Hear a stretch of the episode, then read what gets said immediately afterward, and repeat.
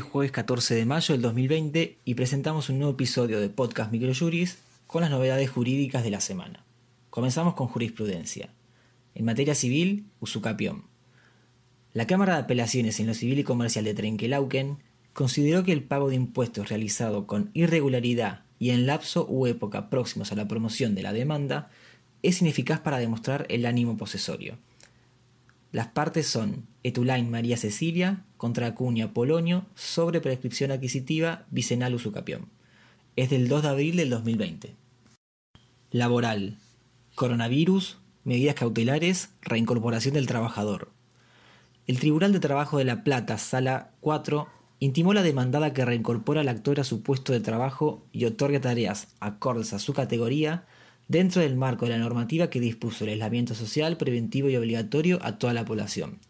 Las partes de este fallo son Villalba Marina Leonora contra proveedora a los estudiantes SRL sobre amparo y es del 29 de abril del 2020. Comercial. Responsabilidad bancaria. Registro de, de deudores.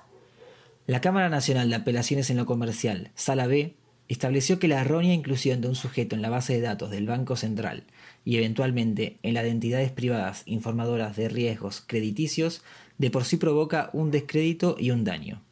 Este fallo cuenta con cuadros de rubros indemnizatorios y sus partes son García Parcheco ID Angélica y otro contra Bank Boston NA y otros, y es del 18 de diciembre del 2019. Novedades legislativas. El Poder Ejecutivo Nacional, mediante el Decreto de Necesidad y Urgencia 459 del 2020, prorrogó el aislamiento social preventivo y obligatorio, estableciendo que el AMBA se queda en la fase 3 y el resto del país pasa a la fase 4. Todo esto hasta el 24 de mayo. Por otro lado, con el decreto 206 del 2020, el jefe de gobierno de la ciudad de Buenos Aires exceptuó el aislamiento a las actividades comerciales minoristas de cercanía.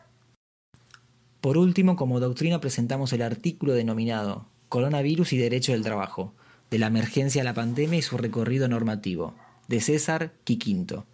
Este trabajo tiene como objeto nuclear y analizar las cuestiones jurídicas tratadas por varios decretos de necesidad y urgencia y resoluciones ministeriales con incidencia sobre el derecho del trabajo en el sector privado en el contexto de la emergencia sanitaria. La información reseñada en este podcast se encuentra en nuestro blog aldiaargentina.microjuris.com.